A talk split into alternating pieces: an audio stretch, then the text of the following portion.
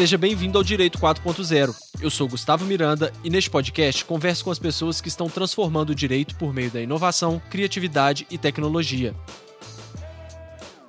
Um conceito que vem sendo muito utilizado, principalmente no ambiente de startups, é o Open Innovation, uma nova forma de pensar em como a inovação é criada. Com uma abordagem menos centralizada, é possível unir empresas, acadêmicos, profissionais, startups e consumidores de diferentes nichos e habilidades para pensar em como inovar e melhorar determinada área ou empresa.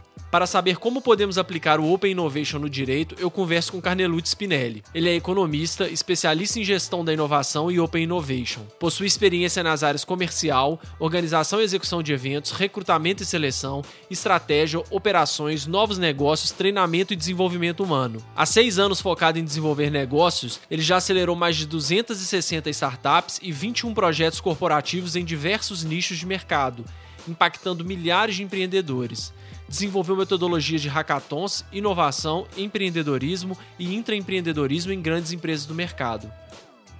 Vamos nessa? Carnelucci, seja bem-vindo ao Direito 4.0.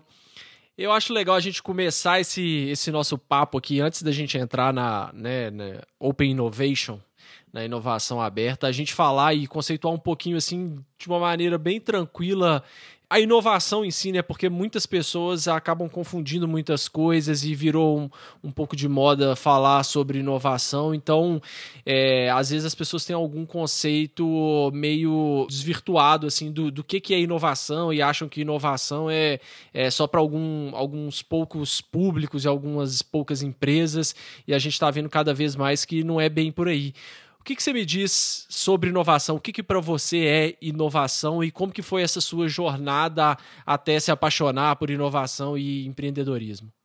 Legal, Gustavo. É, vou tentar fazer alguns links com a minha vida, né? Mas o que você falou é um ponto que eu sempre que eu sempre tenho batido muito mais frequente a gente ouve se falar de inovação, né? Você passa perto de uma loja de carro, inova carro, você passa dentro, perto de uma farmácia, farmácia inovação.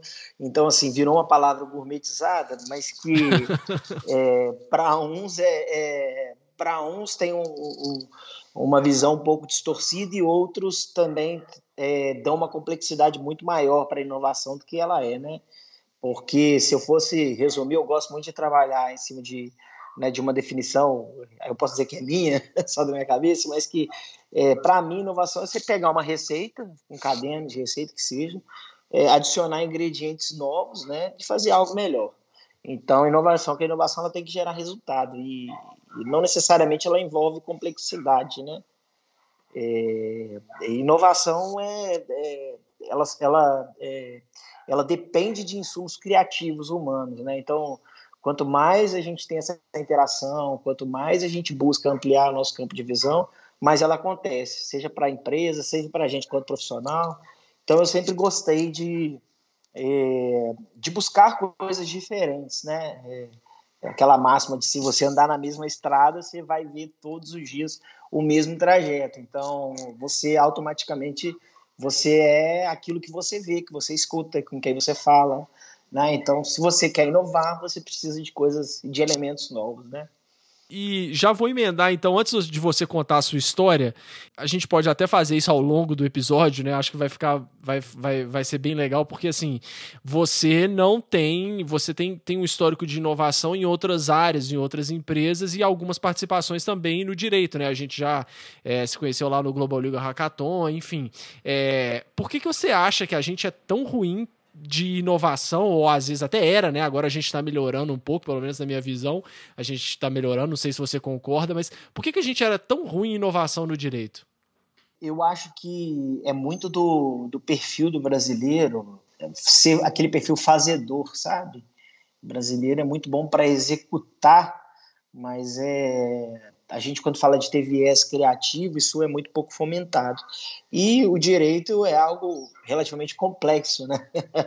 É, então, tudo quanto é movimentação no direito é um esforço gigantesco. E o, o, as pessoas gostam do status quo, né? É, então, a gente vem vendo é, o direito passar por uma disrupção gigantesca. Não é que o homem não tenha seu papel no direito, né? O homem, a mulher, enfim, o ser humano não tem seu papel no direito e vai sempre ter um papel extremamente importante, mas tudo que a gente puder automatizar, tudo que a gente puder deixar mais eficiente, a gente vai buscar isso para qualquer área, né? Então, eu acho que no direito também, inclusive, a gente teve essa percepção, né, no Brasil, né, por diversos questionamentos. A gente, se você for parar para ver, assim, eu, é, é, eu leio, né, mas eu vi que muitas pessoas faziam direito para passar no concurso público, né? E isso eu acho que é a grande realidade, assim, de e hoje você vê que cada vez mais esses postos não existem, porque cada vez mais o ser humano ele vai ele vai deixar de ser aquele executor para ser aquele que traz um insumo criativo, ou que traz informação, que trata dados, que faz análise de dados, né? E isso automaticamente também chega, lógico, na profissão do advogado né, na, na, área do direito como um todo, né? O que, que você viu que, que, que, melhorou nesses, nesses últimos tempos que você teve contato com eventos aí de direito? E aí acho que agora você já pode até falar um pouco dessa sua história de participar de evento, de promover inovação em empresas. E como que tem sido a sua percepção dessa mudança? eu acho que esse movimento que tem sido feito, né, eu tenho visto, tive mais interação com o AB Jovem, né, o AB que AB Jovem não, desculpa, o AB Minas, né, que principalmente puxou esse movimento de trazer o Global Legal para dentro de BH, onde eu consegui facilitar duas vezes, e eu vi uma, um desejo muito grande por parte desses novos profissionais que estão entrando no mercado, que estão cada vez mais, é, vamos dizer assim, levantando essa, essa régua do mercado. Então, acho isso muito positivo, né? porque quando você chega numa balança onde você começa a ter uma oferta muito grande de mão de obra é, e você tem né, poucas oportunidades, vamos dizer assim, é, você tem que reinventar. E essas pessoas estão se reinventando, elas estão buscando forma de reinventar. E, e automaticamente né, isso é um movimento positivo. A gente começa a acelerar a evolução né, do, do, do setor como um todo, né, olhando assim como né, de forma geral.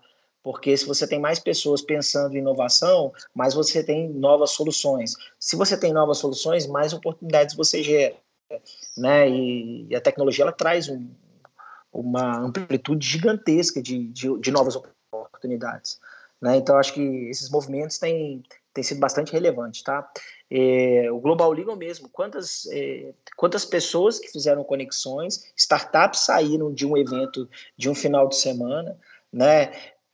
Quantas coisas talvez a gente parou para pensar que até, até durante muitos anos a gente não pensava. Né? Então, esses eventos são extremamente relevantes para né, a classe como um todo. E eu tenho visto assim, um interesse muito forte de, de escritórios de advocacias, principalmente os maiores, de estar tá próximo, de estar tá investindo, né? porque eles sabem, ou, ou você inova ou a morte chega, de um jeito ou de outro.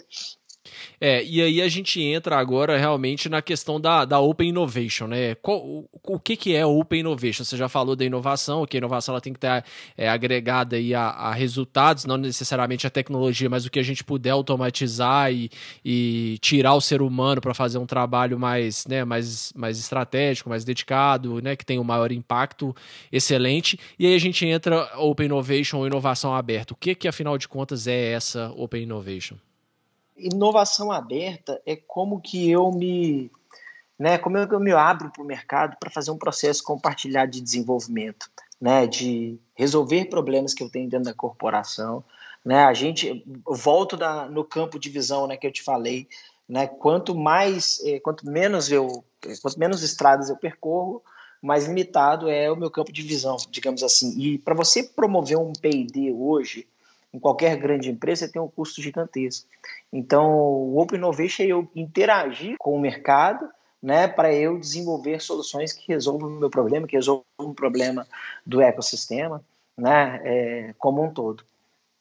Isso aí, você falando assim, eu tenho certeza que já tem gente arrepiando, porque normalmente, né, numa empresa, vamos chamar assim, tradicional, do mercado tradicional, isso já é complicado, e mas as pessoas já viram que não tem como fugir, que é, é preciso essa, essa inovação aberta como busca de solução mais célere, mais rápida e mais barata.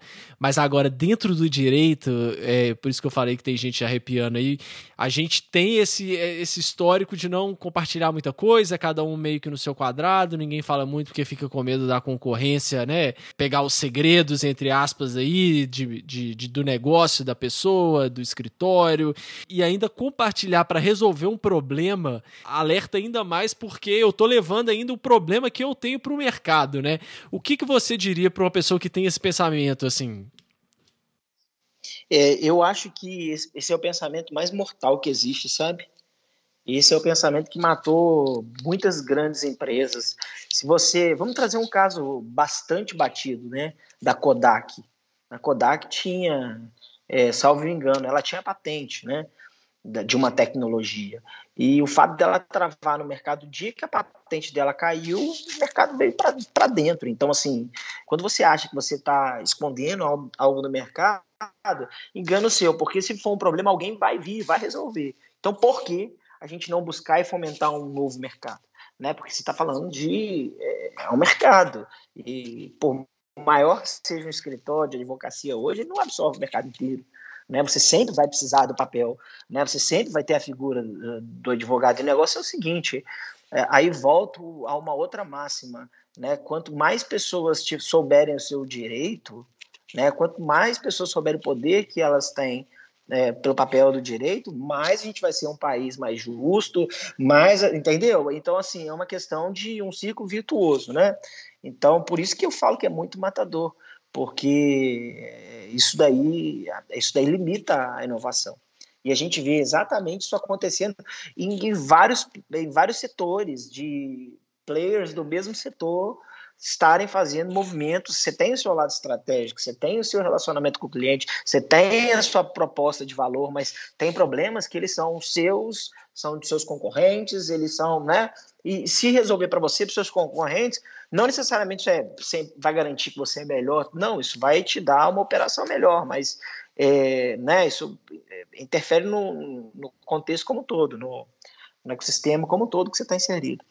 E a gente tem essa mania de achar que a gente tem a ideia maravilhosa e que ninguém pode saber, porque senão alguém vai copiar e vai fazer, quando a gente vê que, na verdade, até essas ideias mais inovadoras, né? Você às vezes não é o único, o que manda mesmo é a execução da ideia, né? Várias pessoas, quem, quem nunca teve essa ideia? Nossa, eu tive essa ideia aqui, se eu tivesse implementado, eu tinha ficado rico, tinha ficado milionário, né? Todo mundo já pensou alguma coisa dessa, nossa, mas na verdade não é isso, o que manda é você conseguir executar isso da melhor forma possível. Exatamente, né? É, o, bom fazejamento, né? De você botar aquilo em prática, de você executar. É, não adianta engavetar a ideia. Se você sair na porta da sua casa, você vai trupicar em ideia, porque o que mais tem é ideia. O que mais tem é ideia, né? As ideias morrem todo dia sentado no sofá. É, exatamente. E quando você compartilha, você dá essa possibilidade que você falou, né, de outras pessoas agregarem para tentar resolver o problema, né? E a, o, o, foco é, é a resolução do problema. E às vezes, quando você tem uma ideia e você acha que você vai resolver de uma determinada forma, quando você joga para o mercado, você vê que não é bem assim, que não, a, a, ideia nunca ela tá pronta, ela sempre precisa daquele ciclo de feedback, né, de levar, né? Isso, isso é o que a gente acaba perdendo se a gente fica trancado e adota esse posicionamento de não posso revelar, não quero outras áreas, não quero pessoas de outros ramos para dar palpite aqui porque eles não entendem. Não, muito pelo contrário. A gente, quanto mais visões diferentes a gente conseguir trazer, eu acho que é, mais rápido a gente consegue avançar. Nossa, com certeza. É elemento criativo, né, Gustavo? É elemento criativo. Vamos pegar nós dois aqui, né? É, você trilhou os seus caminhos, volta na questão do caminho, né? Você trilhou os seus caminhos, você tem a sua história, você tem a sua formação, você tem a tua bagagem, eu tenho a minha. A minha com a sua é, é complemento. Então, quanto mais bagagem, né? Quanto mais é, conhecimento eu tiver embarcado, cara, mais né? Mais rápido é o desenvolvimento de novas soluções, né? Mais, mais eficiência tenho para resolver problemas, né? De fato que incomodam e você estar próximo do mercado te permite fazer validações muito rápidas, né? Então, quando você se fecha, quando você engaveta muitas das vezes aquela, aquele desenvolvimento, cara, você fica à mercê de na hora que você for lançar isso para o mercado, o mercado não queira mais, o mercado tenha mudado, né? Então essa, essa interação é fundamental.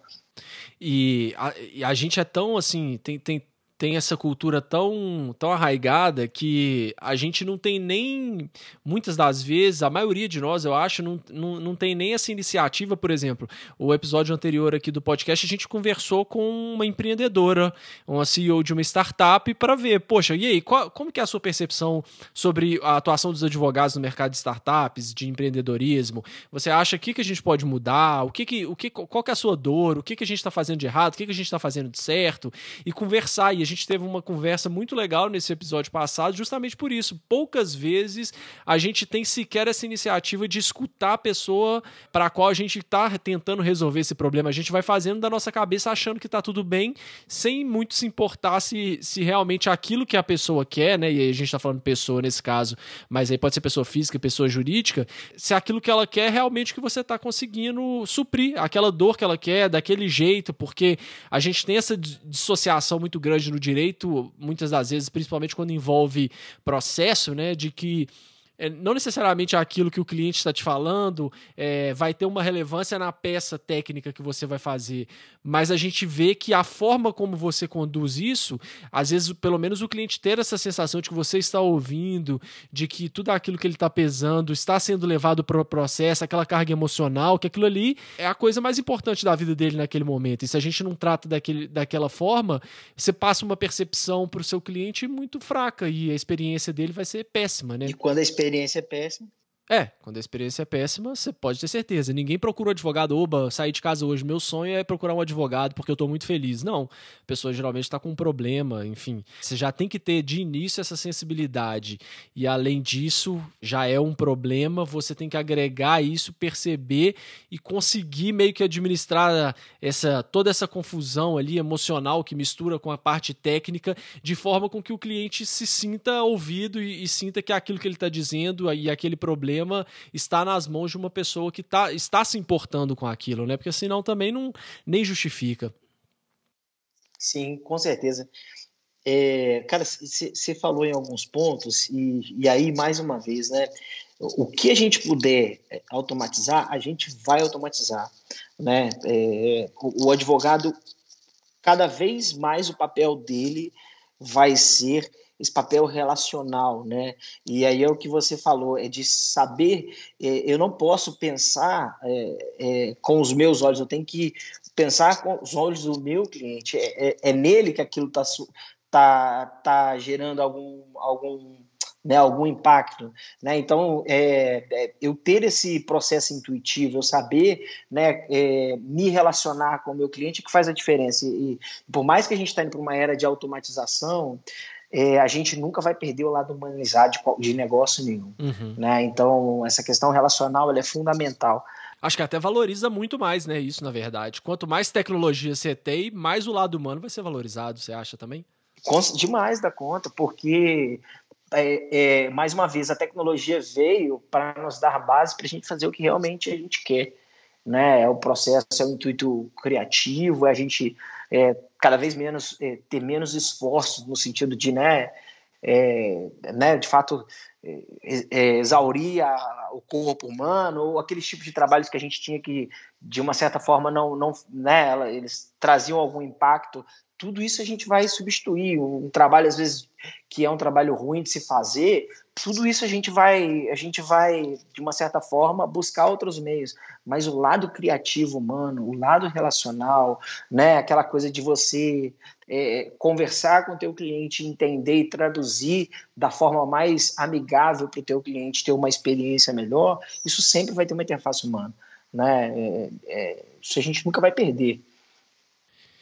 Então, como que eu começo? E a gente está sempre falando assim, né? A gente está falando em escritórios, advogados, mas isso aplica em tudo, né? Você, cliente aí, é, poder judiciário, se você é um, é um funcionário público, você também tem um cliente, né? O, né, o cidadão que está ali procurando, ou às vezes até o advogado mesmo que está ali, faz parte desse núcleo. Você saber leve, levar e entender o que, que o cidadão precisa do poder judiciário, como que ele gostaria que fosse feito, é, que fosse conduzido um processo, quais as etapas que tem o maior gargalo, enfim, isso tudo se aplica a todo tipo, a todo mercado, né? Não só escritórios e, e, e advogados, né? Né? Mas como que a gente começa, então, a, a implementar um, um, um, processo de open innovation, seja aí dentro de um escritório ou, no Poder Judiciário, alguém que está interessado em inovar mesmo, como, por onde começar? Eu acho que aí, aí é um ponto, sabe, de uma ruptura de cultura mesmo, sabe? Quando você pega uma empresa, vamos dizer, mais tradicional, né, mais fechada, quando ela vai fazer essa virada de chave, ela tem que entender que ela vai precisar mexer na cultura. Uhum. O primeiro passo é estar, vamos dizer assim, disposto a abrir e mexer em cultura, né? Porque é, quando eu abro para o mercado, né, estou começando um movimento de saber que eu vou buscar insumo, que eu vou buscar informação do mercado para co-criar junto. Então eu tenho que estar aberto, né? Então é, esse é um ponto de partida bem, bem relevante, né? E e você tem diversas formas de você implementar o, o, a, a, inovação aberta, né? Como que a gente consegue? Porque eu vejo isso também às vezes é um grande empecilho. Algum, algumas pessoas têm essa iniciativa, é, querem inovar, é, sabem que precisam também de né, dessa mudança cultural, mas ela está tão arraigada que fica difícil de você conseguir mudar a cultura. Como que a gente começa mudando cultura? É pelo exemplo ou tem alguma técnica, alguma metodologia que a gente consegue para trazer todo mundo? Porque muitas vezes se não está todo mundo engajado, né, a coisa não, não adianta, não funciona, não, você vai ter um esforço gigantesco para nada. Como que a gente consegue mudar essa cultura, seja aí de um escritório, de um departamento jurídico, enfim? É, é, mudança de cultura é uma coisa que, que ela leva tempo, né? Você não pega uma empresa tradicional e burocrática e você implementa é, processos de inovação, você não traz ferramentas de agilidade e da noite para o dia aquilo ali vai acontecer, né? Então, meio que é um movimento. E você tem que ter, sim, um grupo que puxa esse movimento, né? Isso tem que ser conduzido por pessoas.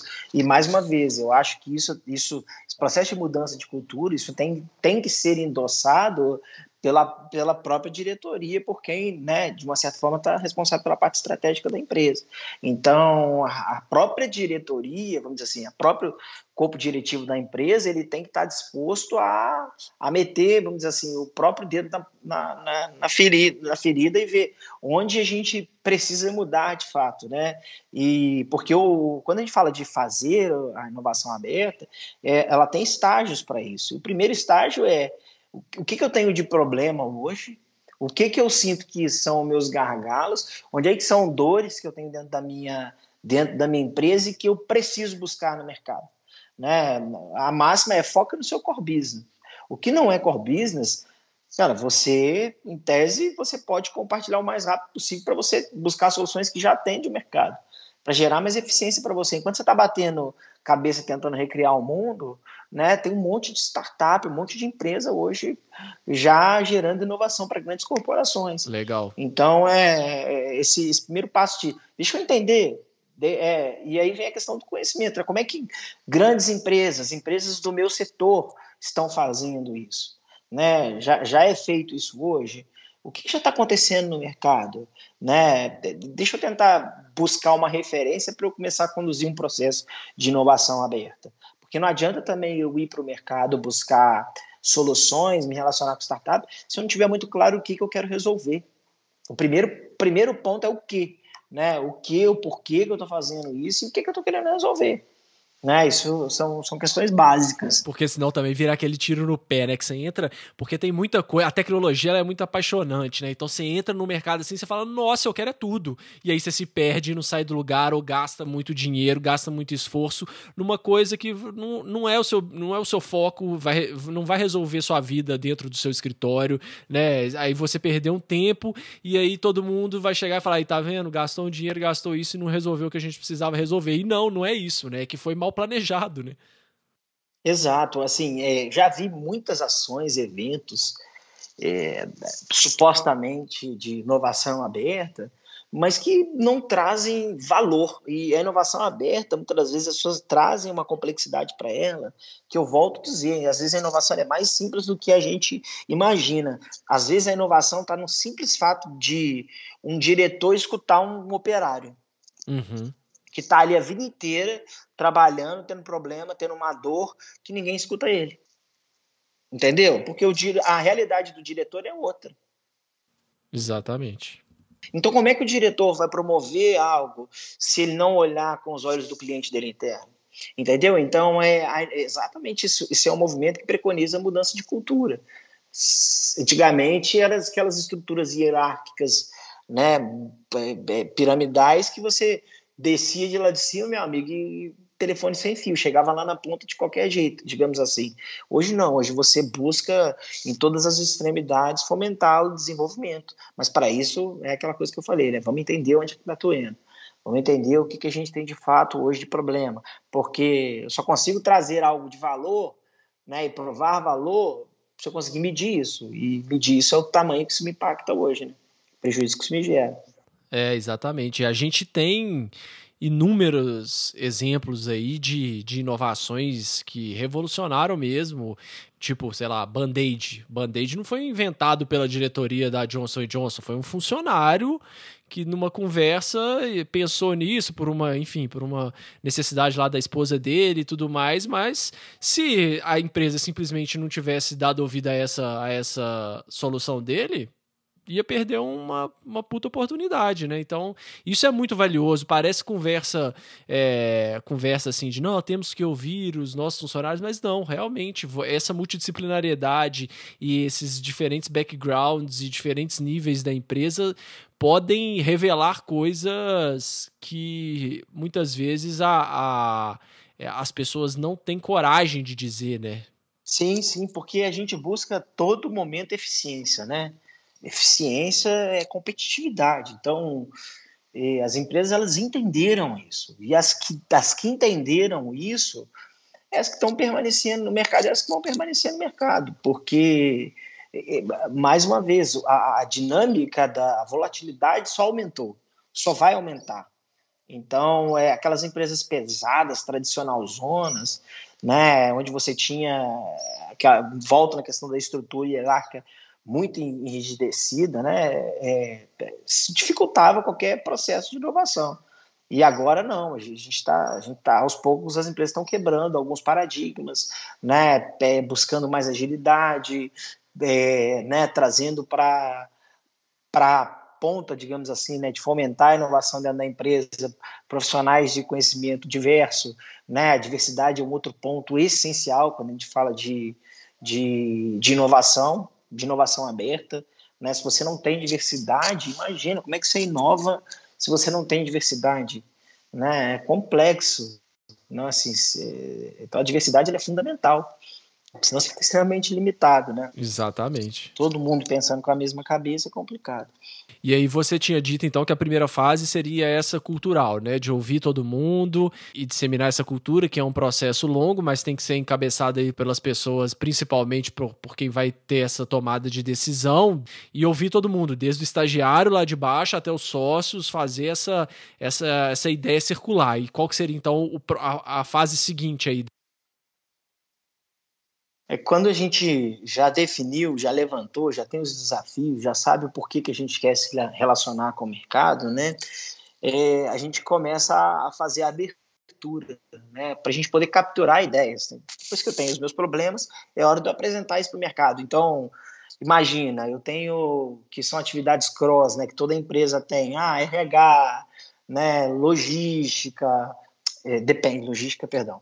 É, RH, mas enfim, algumas outras empresas terceirizam a logística, né? É, empresas que terceirizam serviços jurídicos, assim, não é o core da empresa, né? Então ela tem diversos problemas relacionados a essas, essas, essas áreas. Depois que ela entende isso, né, ela tem possibilidade de lançar isso para o mercado, porque provavelmente tem hoje uma startup que resolve o problema de uma empresa que é de um segmento parecido, que é de um segmento igual, do mesmo segmento que eu, e que tem basicamente o mesmo modelo de, de programação, ele consegue replicar aquele, aquele, aquela solução para mim. Né? Então, fazer esse, essa captura de ideias, mais uma vez, ajuda a gente a acelerar, porque imagina você ter que investir em pessoas para desenvolver essa solução, né? O tempo que você gasta, o desenvolvimento, o, né, o recurso necessário é, financeiro para desenvolver, as pessoas que vão estar inseridas no desenvolvimento, às vezes é muito mais fácil você abrir já pegar o que já está pronto no mercado, né? Que já é, esse, é essa segunda etapa, né? Depois que você faz essa, captura com o mercado, você leva, você começa a fazer, em geral, essa interação com startups e empresas do ecossistema, é, você faz um amadurecimento, né? Vamos testar, vamos ver o quanto que isso encaixa para dentro da empresa, né? Vamos ver o quanto que a sua solução de fato é aderente, vamos criar squads de trabalho da, da minha equipe com a equipe da startup para que juntos eles façam essa interação e consigam gerar o resultado e fazer a entrega de valor, né? E, e automaticamente você vai fazendo os testes e validações para implementar a solução.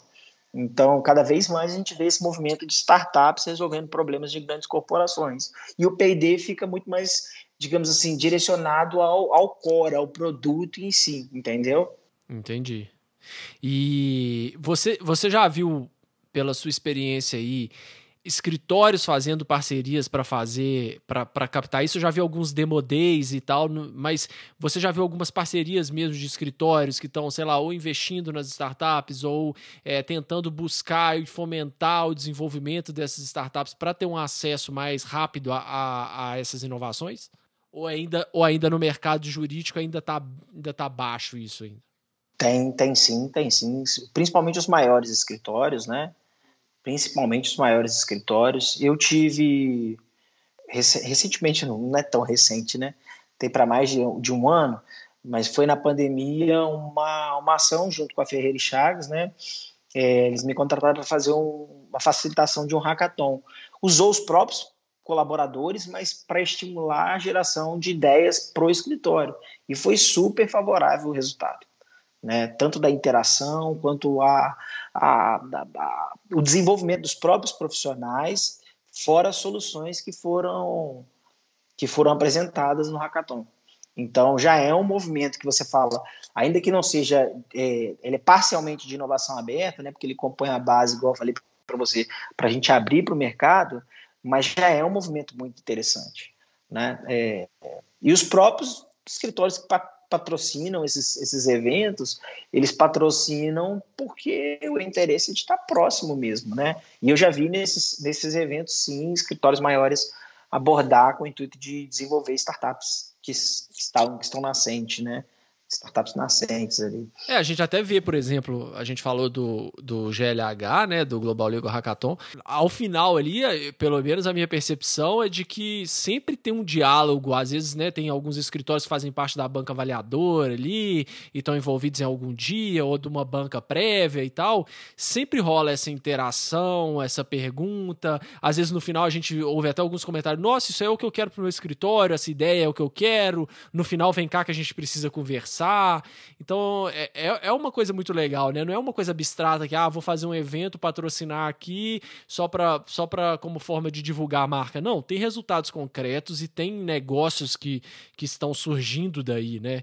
E como que você acha que, que, que às vezes, assim, quem tem um escritório menor ou quem é um advogado autônomo é, pode começar também a se relacionar com essas startups? Qual, qual, qual dica que você daria para que começasse esse relacionamento? Porque às vezes a pessoa não tem uma verba muito grande para fazer um patrocínio, ou enfim, participar mais ativamente assim do evento. O que, que você é, recomendaria? É, é, assim, eu acho que é, eu acho que todo mundo assim, deveria participar de um evento imersivo, né? Trazendo o exemplo do Global League, que, foi, que é um evento de imersão. esses eventos é o que você falou, acontece as conexões, você, né, você se desenvolve, você vê novas frentes tecnológicas surgindo. Novas pessoas também, né? A gente também, sem contar o networking, né? Ex exatamente. Eu acho que parte da premissa, né? Quem não é visto não é lembrado. Isso aqui é uma demonstração clássica disso, né? Exato. É né? porque a gente se conheceu no, no, no Global Hackathon e tal, trocamos alguma ideia e depois falou, poxa, tem um tema legal, acho que seria legal o Carrelucci participar do podcast e tal. Então, assim, as conexões elas acontecem. Demais, e eu acho que eu acho que eu costumo até brincar assim, Gustavo, porque é, assim como eu tenho essa, estou tendo essa interação com você, todos esses eventos que eu vou sempre me traz um desdobramento muito legal. E eu costumo brincar hoje que eu não faço prospecção comercial mais, porque eu sou, eu, além de trabalhar, né, para uma grande corporação, eu tenho também a minha, meu CNPJ que eu faço minha prestação de serviço. Mas quando você entra para um ecossistema, quando você é visto, quando você cria referência, automaticamente, né, você vai alcançando novos resultados. Então, para aquele novo empreendedor estar presente, né, estar a par do que está acontecendo, pô, tem muitas hoje, muitas startups e recursos que podem é, é respaldar e facilitar o trabalho do advogado, seja para um CRM para manter um relacionamento com o cliente, seja um aplicativo de gestão de tarefas para um escritório, né, seja um aplicativo de acompanha, enfim, é, é, existem soluções que às vezes a pessoa está limitada. Então, indo para esses eventos, estando nesses movimentos, ela consegue né, identificar é, novas possibilidades. É, não, total. E uma coisa que eu acho legal também, assim, é, outra palavrinha que virou palavra da moda, da hype, é disrupção, né? Então, às vezes as pessoas usam disrupção como sinônimo de inovação. Nossa, aquele aplicativo disruptivo, não sei o quê, tudo agora é disruptivo. Mas na verdade não é.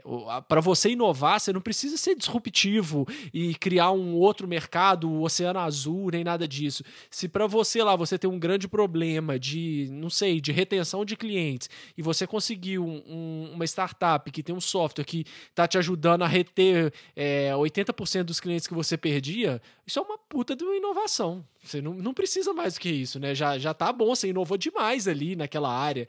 Então, não precisa ser uma coisa monstruosa, reinventar o Uber, alguma coisa nesse sentido, né?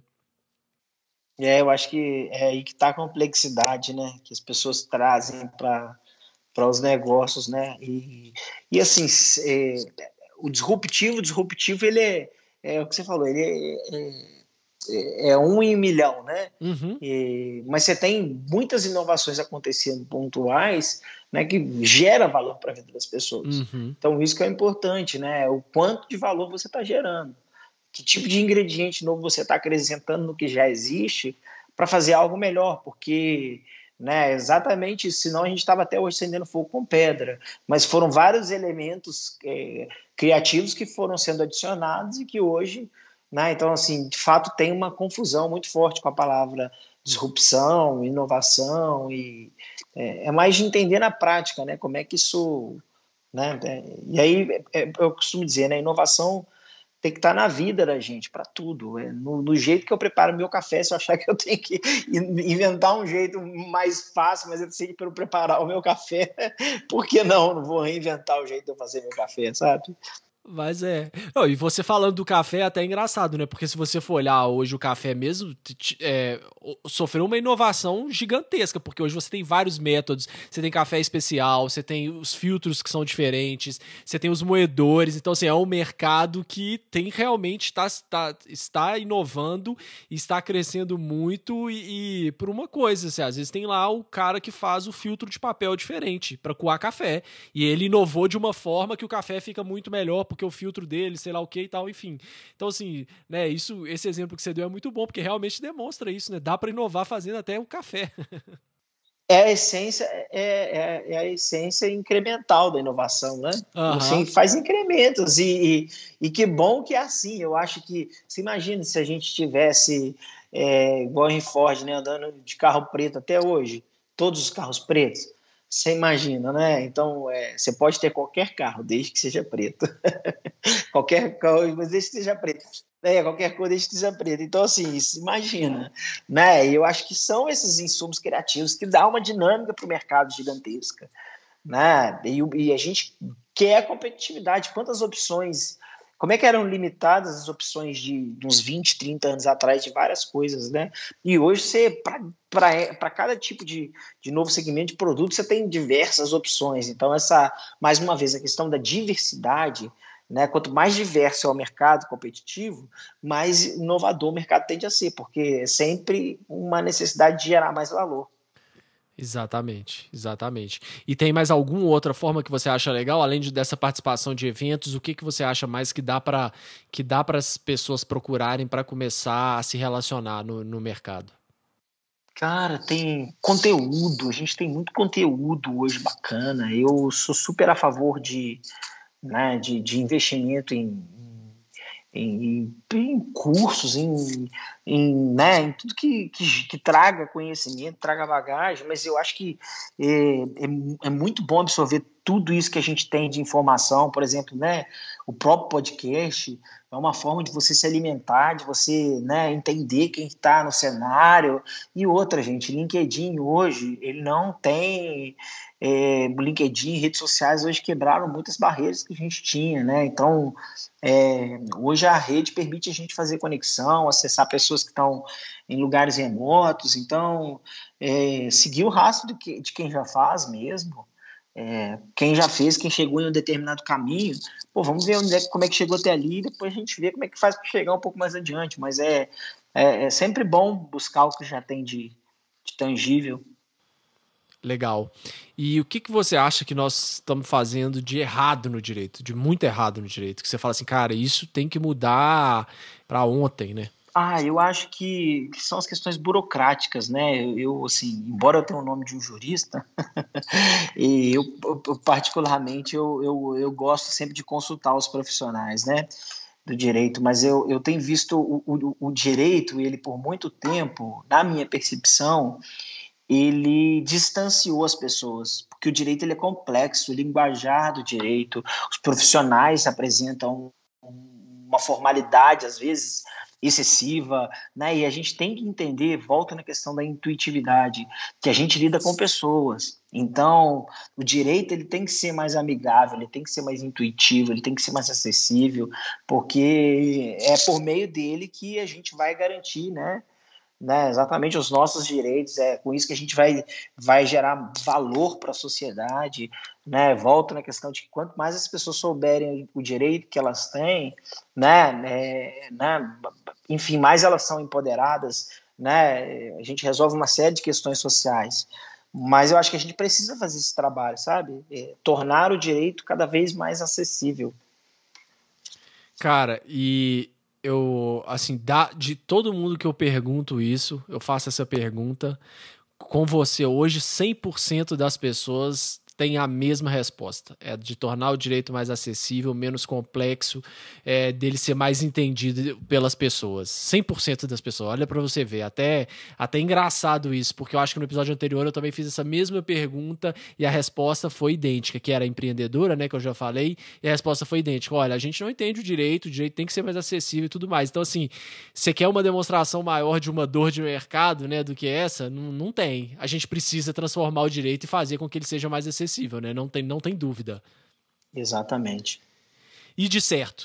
O que, que você acha que a gente está fazendo de, de certo no direito agora? Ah, eu acho que tem várias movimentações eh, acontecendo, mais uma vez, para desburocratizar, né? Para tornar, sim, isso acessível. Eu vejo que tem acontecido, lógico. Assim, aí minha visão muito externa, tá? Muito externa mesmo. Eh, mas eu tenho visto, talvez, o órgão da classe, né? O OAB movimentando, fomentando, estando aberta. Eu não sei, mais uma vez, não, não, talvez não consuma tanto conteúdo da área jurídica, mas eu tenho visto esses movimentos, né, dos próprios advogados buscando, é, dessa galera mais jovem que está chegando aí mais, mais, mais ávida por, por né, por trazer novos elementos para absorver conhecimento também, que já virou a chavinha, que já entendeu que não dá para ser naquele padrãozinho formal, engravatado. Então, acho que isso daí são pontos positivos. É, e é aí que a gente vai transformar. E muitas startups nascendo, né? Se for ver, pô, tem muitas startups nascentes. Eu acho isso muito legal. Muito legal. Dentro da área do direito, né, especificamente que você fala. Sim, sim, sim, sim. E é problema que, que não acaba, né? Tem, tem ideia para tudo aí, para a gente conseguir resolver, porque realmente, como você disse, o direito é muito complexo e tem várias coisas que envolvem. Então, mais uma vez voltando, é, essa ideia de compartilhar, eu acho que a gente só tem a agregar mesmo, porque é muita coisa, é muita gente, é muita dor. O profissional do direito vai ser, eu acho, cada vez mais valorizado. A gente já falou aqui também várias vezes que essa, essa visão de que, nossa, o advogado vai ser substituído e tal, não, isso não tem nada a ver, porque é, só vai ser substituído o advogado que está fazendo trabalho de robô, realmente, porque aí não faz mais sentido, né? O mercado não comporta mais esse profissional do Ctrl-C, Ctrl-V, porque a tecnologia vai fazer muito melhor, muito mais barata. Então, realmente, eu acho que é, a gente tem que, que mudar essa inovação aberta e trazer, trazer pessoas de outras áreas, de outros mercados para cá, a gente só tem a ganhar com isso. E você tem alguns cases assim legais que você acha de, de trazer, de demonstrar uma, alguma coisa que foi que foi significativa em um determinado mercado, e aí não necessariamente precisa ser jurídico, mas que aplicaram Open Innovation e tiveram um resultado legal para compartilhar com a gente? Ah, você tem várias, várias empresas hoje já fazem, né? Você tem a Natura, que tem hubs de inovação, o próprio, o próprio Itaú, assim, acho que é, é válido a gente falar, o Itaú tem o Cubo hoje, em que ele tem, tem diversas é, é startups, né? Hoje o Cubo tem outras mantenedoras também, diversas startups que hoje é, fazem parte do Cubo, né, um hub de inovação é, que, que, que, permite as startups ficarem terem visibilidades aí para o mercado, desde acesso a investidor, a mentoria de qualidade. Então, muitos negócios têm nascido, acho que é um case bem relevante, que é válido a gente, a gente né, mencionar hoje no Brasil. A gente tem, por exemplo, em Minas Gerais, o próprio Mine Hub, que é um hub de inovação da, da, minera, da mineração, né? Você tem várias empresas hoje que compõem esse hub para gerar soluções em conjunto para a mineração. Então, é, né, você começa a ver um movimento muito compartilhado. Né? Elas se juntaram, né, criaram esse hub dentro do Work e ali elas estão, todas elas expondo para o mercado quais os problemas que elas têm compartilhado para permitir novas soluções. Então você, você começa a ver um ciclo virtuoso, né? Então acho que são, são casos bem, bem relevantes assim. Legal. Para quem, quem ficou interessado nesses temas assim, tem algum material, algum livro, enfim, algum curso que você indicaria para como começar esse processo de inovação dentro de uma empresa, dentro do escritório? Tem algum algum guia ou alguma coisa que você que você indicaria? Olha, tem muito material hoje disponível, né? Mas é, eu gosto bastante dos conteúdos da Distrito, é, que também é um hub de inovação, eles com, com, é, produzem bastante conteúdo relevante, que eu acho bastante robusto, é uma linguagem bem fácil, eu gosto de, de consumir o conteúdo deles. O pessoal da Liga Ventures hoje também faz todo o mapeamento e desenho do mercado, então produzem bastante conteúdo. A aceleradora ACE também é, hoje eles também produzem bastante conteúdo nessa linha. É, Neoventures, a gente tem podcasts também. O AAA de inovação do Ricardo Amorim. Tem, tem muitas frentes para absorver conteúdo disponível no mercado e gratuito, né? Que é o melhor. É, e aí se inspirar também nessas outras áreas, né? Não ficar preso só a, a, ao direito, porque a gente ainda está muito no começo, né? Da, da questão da inovação do direito, né? Então, às vezes, uma, uma boa fonte seria pegar essas empresas mais é, do mercado mesmo, que não tem essas restrições que a gente tem por causa do AB, enfim, e dar uma olhada no que, que essas outras empresas estão fazendo, né? Eu gosto sempre de, de buscar inspirações em outras áreas, em outros setores, porque muitas coisas a gente consegue aplicar. A gente, querendo ou não, pelo fato de, de ter essas restrições, a gente fica meio atrasado no direito, mas por um lado isso é bom porque a gente consegue ver é, o que, que outras empresas estão fazendo e que provavelmente vão acontecer também daqui a um tempo no direito, né? Então, se a gente consegue se antecipar a isso, igual é, os hackathons começaram em outras empresas, não foi no direito. E aí a gente foi, pegou e bebeu nessa fonte e trouxe para o direito. Então, quem já estava ligado, que estava acontecendo isso em outras áreas, que outras empresas vocês estavam usando essa metodologia, é, as metodologias ágeis mesmo, a gente já até abordou aqui, e você falou também do, do case do Itaú, né? O Itaú, até na, na, na forma de gerenciar processos e departamentos, né? E outros escritórios e próprio internamente mesmo, o Itaú está, está inovando, ele está usando metodologias ágeis como Kanban, Scrum, enfim, para fazer isso. Quem já estava ligado, que foi, obviamente, né, é, que estava acompanhando que isso estava acontecendo em outros setores, consegue trazer isso. Pô, será que se aplica ao meu escritório? Será que se aplica ao meu departamento jurídico? É, dados, todo mundo está falando há, há tempos, já virou até clichê, né, que é, os dados são o novo petróleo. Tá, beleza. Passou um tempo, a gente teve jurimetria, a gente está tendo vários movimentos de cientistas de dados, analistas de dados jurídicos. Então, é ficar atento a, esses, a ter esses insights, né? Quando você bebe em outras fontes, você abre sua, sua mente e consegue antecipar o que, que você pode incorporar no seu dia a dia, né? É meio que uma gasolina, né? É um combustível, é uma gasolina. Exatamente. Carnelucci, então para a gente já ir caminhando para o final do episódio, eu vou fazer aqui algumas perguntas rápidas. As respostas não necessariamente têm que ser rápidas, mas qual foi a dica mais valiosa que você já recebeu? Não vai com muita sede ao porte. calma, né? Vai com calma. Respira, né? Boa. E o que, que significa sucesso para você? Ah, cara, sucesso é paz. Boa. Sucesso é paz. Para quem quiser te acompanhar na internet, quais redes sociais que você usa? Uso LinkedIn, Instagram, Facebook, bem pouco, né? Mas carnelute.spinelli. Beleza, vamos colocar aqui na, na descrição do episódio todas as suas redes sociais para quem quiser acompanhar aí seu trabalho. Carnelute, mais uma vez, então, muito obrigado por participar do Direito 4.0.